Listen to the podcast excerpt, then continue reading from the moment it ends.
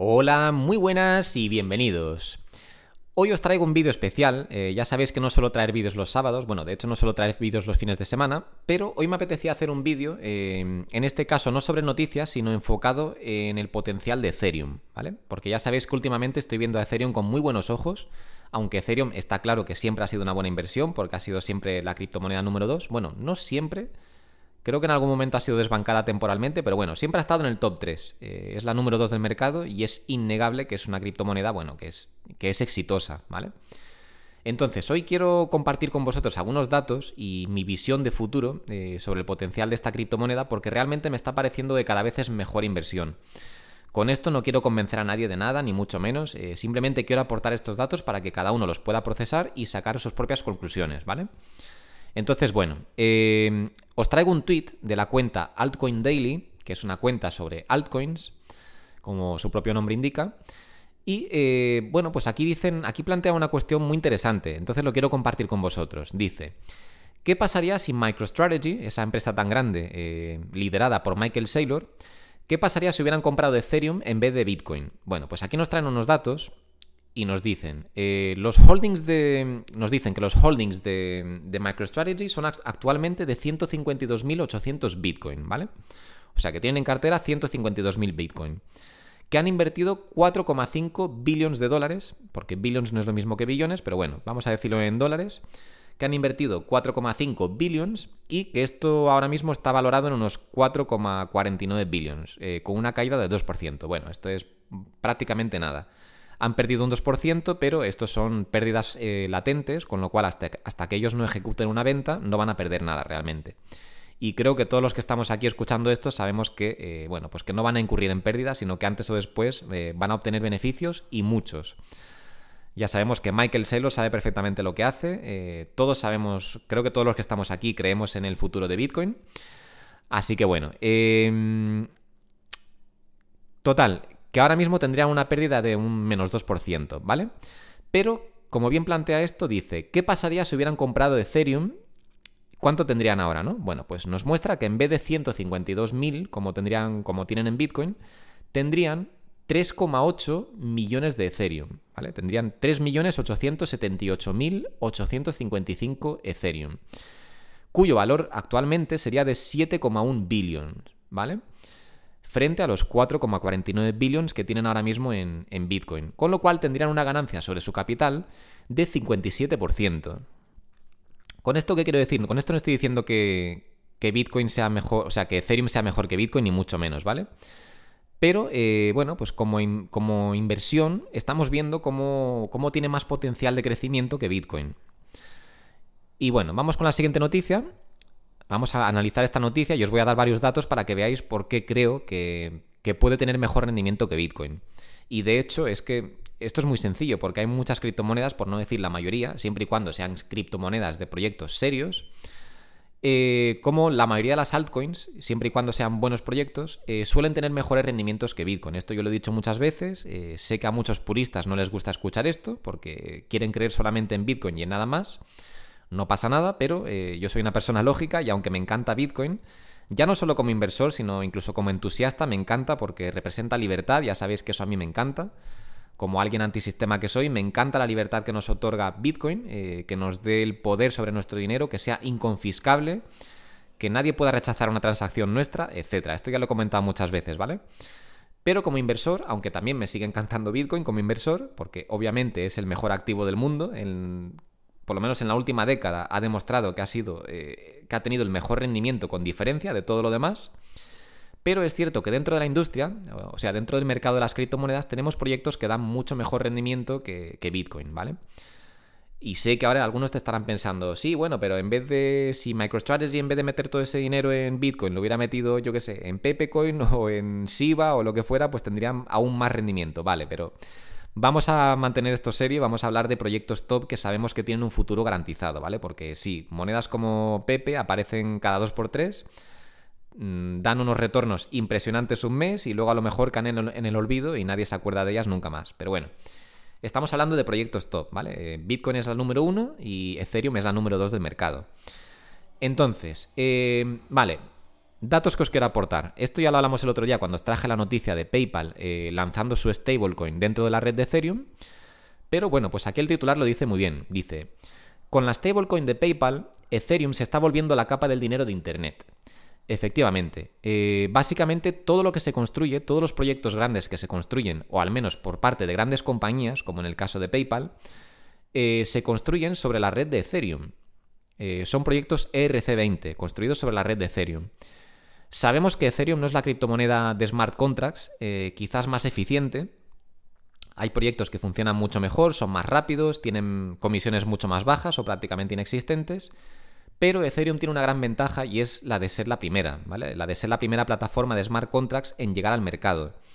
Entonces tienen la ventaja de ser el primer jugador, con lo cual tienen una cuota de mercado que es muchísimo más grande que la de todos los proyectos que llegan después. Por muy buena tecnología que tengan, ya sabéis, por ejemplo, que yo en el pasado ciclo alcista aposté fuertemente por Cardano y fue todo, fue todo un acierto.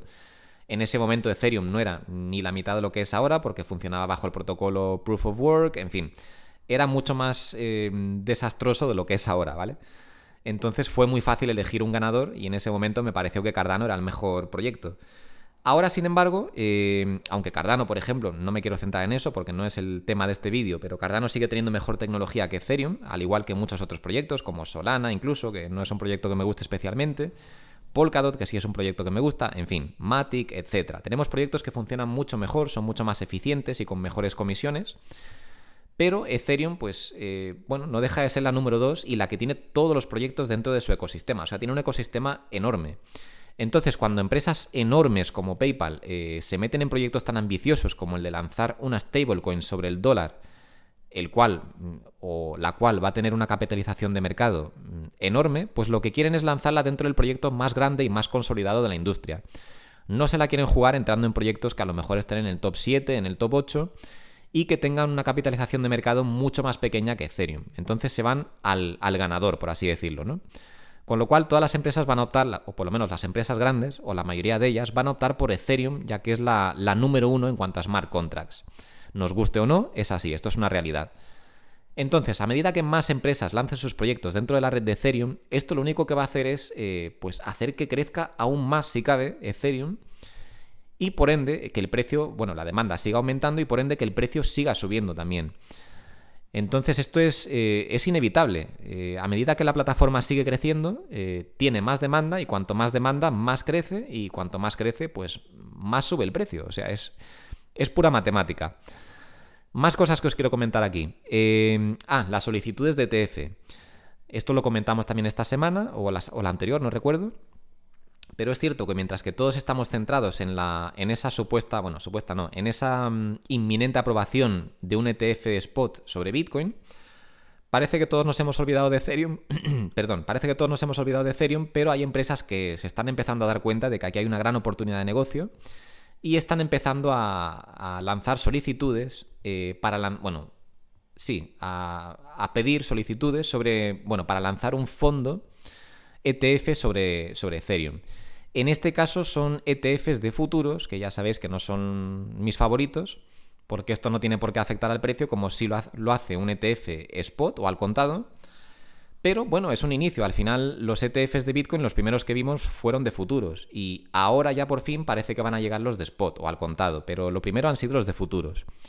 Entonces, ahora parece que de repente la carrera por lanzar un ETF eh, ya no va tanto sobre Bitcoin, sino que empresas empiezan a apresurarse por lo que tienen menos demanda en cuanto a ETFs, ¿vale?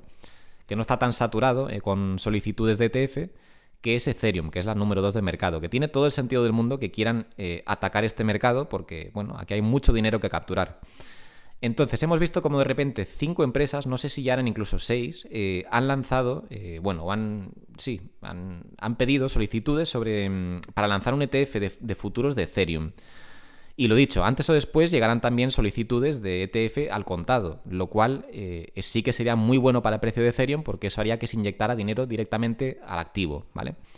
Ya sabéis que los, ETFs de futuros, eh, bueno, pues no inyectan dinero eh, sobre el activo subyacente, sino que simplemente especulan sobre él.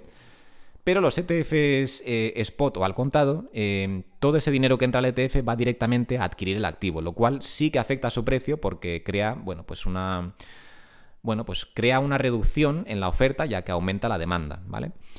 Entonces, bueno, otro motivo de peso es ese, los ETFs, que vemos como cada vez más empresas se interesan por lanzar. ¿Vale? Eh, ¿Qué más? Vemos aquí otra noticia. El precio de Ethereum podría buscar llegar a los máximos históricos alcanzados en 2022 según especialistas. Con noticias macroeconómicas favorables y eventos como la llegada de gestoras de fondos y solicitudes de ETF de Bitcoin, se vislumbra un mercado optimista que podría impulsar el precio de Ethereum hacia nuevas zonas de valor. Efectivamente, y de hecho si, echamos un vistazo aquí a CoinMarketCap y miramos, bueno, pues miramos un poco la historia de, Ethereum, vemos cómo está en un punto bastante interesante, porque a ver si os puedo mostrar esto en pantalla. A ver, vemos que el máximo de Ethereum, eh, a ver si consigo ponerlo, vale. El máximo de Ethereum fue de unos, bueno, no, fue de 4.900 dólares y se encuentra actualmente con una bajada del 62%, o sea, con un 62% por debajo de su precio histórico, de su precio máximo histórico, se encuentra ahora mismo en 1.842 dólares. Entonces, eh, solo hasta alcanzar su, máximo histórico ya tiene una buena subida, pero es que seguramente, bueno, seguramente no, casi seguro, que no se va a quedar ahí, o sea, no va a alcanzar los 4.800 dólares y se va a quedar ahí, sino que seguramente rompa ese nivel y se vayan nuevos máximos. Cabe destacar que este ciclo alcista va a ser muy diferente porque Ethereum en sí es un proyecto muy diferente del que era el, ciclo alcista anterior, ¿vale? Mm, os recuerdo otra vez que Ethereum antes era un proyecto Proof of Work y que para nada era el proyecto que es ahora. O sea, ahora es Proof of Stake, funciona mucho mejor y tiene un sistema de quema de tokens eh, por transacciones, con lo cual se ha vuelto un proyecto deflacionario, ¿vale? Entonces, cuanto más transacciones hay, más Ethereum se quema, con lo cual, por ende, cada vez hay menos Ethereum disponible. Esto hace que el precio antes o después matemáticamente tenga que subir, se ve afectado, ¿vale? Y cuanto más movimiento dentro de la red, pues más Ethereum va a desaparecer, con lo cual más tiene que subir el precio para acompañar esa gran demanda. Con lo cual es el pez que se muerde la cola. Es un ciclo ahí que hace que cada factor afecte al siguiente y al final todo va a resultar en unos, precios más altos.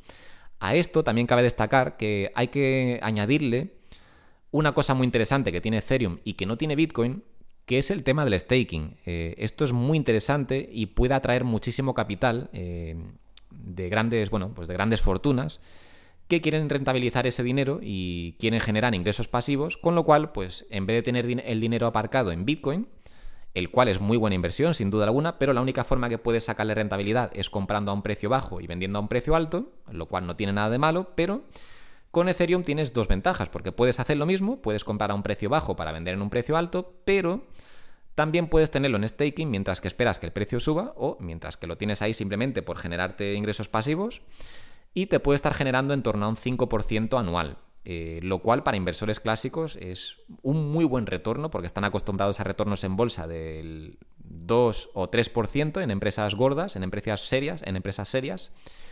Ya sé que en bolsa se pueden obtener mejores rendimientos, pero ya te tienes que arriesgar más, te tienes que ir a un rate o empresas que no paran de caer en su valor de acción, como por ejemplo empresas de telecomunicaciones como ATT, Verizon o Verizon, etc. Pero si nos vamos a empresas serias, como por ejemplo Coca-Cola, pues lo normal es que te den eso, en torno a un 2 o a un 3%. Y los inversores eh, tradicionales están encantados con estos retornos. Entonces, imaginaros lo que es eh, en el momento que entiendan que pueden tener este activo que sube una barbaridad, porque las criptomonedas ya sabemos que son mucho más volátiles que, estas acciones. O sea, que esto en, un par de décadas les puede dar un retorno increíble y encima les pueden estar sacando un 5% anual. O sea, esto en el momento que inversores clásicos y tradicionales de toda la vida empiecen a entender eh, todo el partido que le pueden sacar a una inversión de este tipo, pues obviamente que se van a decantar por invertir aquí. Con lo cual, pues bueno, estos son los factores o algunos de los factores por los, que, por los que yo creo que Ethereum tiene un potencial increíble por delante. Lo dicho, no es mi proyecto favorito de smart contracts, pero eh, bueno, como inversor ya sabéis que yo no me caso con ningún activo. No se trata de que me guste más o me guste menos, se trata de dónde yo creo que va a ir el capital y por ende dónde yo creo que voy a obtener mejores rendimientos. Entonces, lo que os quiero decir con esta perspectiva que estoy compartiendo con vosotros es que eh, estoy empezando a ver claramente cómo Ethereum tiene un potencial muy pero que muy alto, ¿vale? Lo dicho, siempre hay una criptomoneda del top 200, top 500, que a lo mejor te marca un 10.000% o un 100.000%, mientras que Ethereum a lo mejor te marca un, yo qué sé, un 70%, un 150%. Esto lo sabemos todos. Eh, cuanto más desconocida sea una criptomoneda, mayor pueden ser sus retornos. Pero también el riesgo aumenta significativamente. No es lo mismo invertir en Bitcoin o en Ethereum, que son la número uno y la número dos, que invertir en una criptomoneda del top 500, que a lo mejor sí te multiplica tu capital por mil, o a lo mejor y casi más probablemente, eh, bueno, pues se vaya a cero o simplemente caiga en el olvido y tu dinero se quede igual o pierda valor. Entonces eh, tenemos que afrontar la realidad, ¿vale? Dentro de los proyectos top, o sea, dentro de lo que serían las AAA de, de este sector, del sector cripto, pues Bitcoin y Ethereum creo que estamos todos de acuerdo en que son, bueno, pues las apuestas seguras, ¿no? Y si puedes tener una apuesta segura que consigue mejor rendimiento que Bitcoin y encima le puedes sacar partido mediante staking, pues oye, creo que esto se hace muy pero que muy interesante. A nivel de similitudes, eh, deciros que si yo siempre digo que considero a Bitcoin como el oro digital, a Ethereum quizás habría que considerarlo como el Internet, ¿vale? O sea, dentro de la industria cripto, Ethereum sería como el Internet. Es la base sobre la cual se construyen todos los demás proyectos, o la mayoría de ellos. Ya sabéis que algunos no funcionan dentro de la red de Ethereum, pero casi todos están construidos dentro de la red de Ethereum. Y os recuerdo que son más de 25.000 proyectos los que hay ahora mismo, eh, o sea, son más de 25.000 criptomonedas, la mayoría construidas dentro de Ethereum. Si hablamos de NFTs, lo mismo, aunque al fin y al cabo son tokens, ¿no? Pero bueno, eh, si hablamos de NFTs, lo mismo, casi todo está construido dentro de Ethereum. O sea, estamos viendo cómo Ethereum abarca prácticamente todo el mercado. Eh, todo se construye dentro de Ethereum, o casi todo.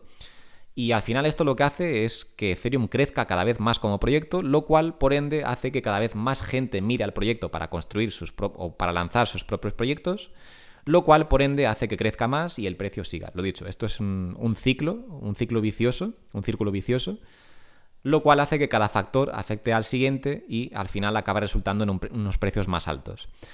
En fin, eh, no sé si me he dejado algo. Desde luego me ha parecido muy interesante el tweet este que os he traído. Eh, fijaos qué curioso, ¿eh? Mientras que ahora mismo la inversión de MicroStrategy le está reportando, entre comillas, porque ellos no pierden nada hasta que no vendan, pero mientras que ahora mismo les, les supone una pérdida del 2%, que esto no es nada y seguro que a Michael Saylor no le preocupa porque sabe que le va a sacar beneficio, si hubieran invertido en Ethereum, que es una inversión, podemos decir que segura porque es la número 2, estarían ahora mismo con un 57% de ganancia. O sea, esto es una auténtica exageración. O sea, eh, es una diferencia brutal.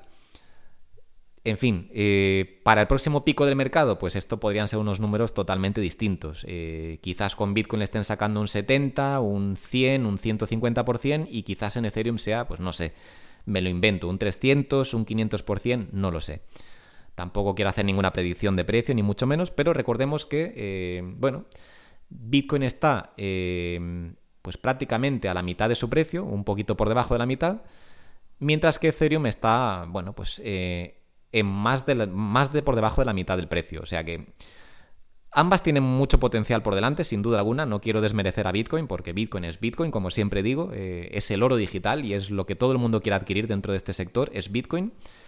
Pero Ethereum tampoco se queda muy atrás y todos, muchos cometemos el error de ignorarlo o de pasarlo por alto, porque bueno, ese Ethereum está ahí, todos lo conocemos y tal, pero muchas veces nos olvidamos del potencial que tiene y de lo importante que es para la industria. Así que bueno, os he traído todos estos datos para que los analicéis y los tengáis en cuenta y bueno, que veáis por qué yo pienso que Ethereum se está convirtiendo cada vez en mejor inversión, aunque siempre lo ha sido, sin duda alguna, y siempre ha dado buenos retornos, pero realmente este año tiene muy buena pinta. Desde que han cambiado el protocolo y ahora es proof of stake y funciona mucho mejor es más rápido, más barato, eh, está menos congestionado, en fin, no tiene todo ese consumo electrón, ese consumo energético que tiene Bitcoin. Tiene muchas ventajas y lo dicho, el hecho de que el, ecosistema no pare de crecer, pues obviamente mm, no va a ser malo para el precio. Pero bueno, no me quiero seguir repitiendo, eh, creo que lo he dejado todo claro y espero que esta visión os haya aportado alguna información extra que no tuvierais y os haya servido de algo. Lo dicho, no quiero que nadie corra a comprar Ethereum simplemente porque han visto este vídeo, eh, simplemente os aporto la información y que cada uno saque sus propias conclusiones. Y bueno, no me enrollo más, como siempre, gracias por escucharme y ahora sí me despido por el fin de semana y nos vemos en el vídeo del lunes. Que tengáis un fin de semana excelente. Un saludo.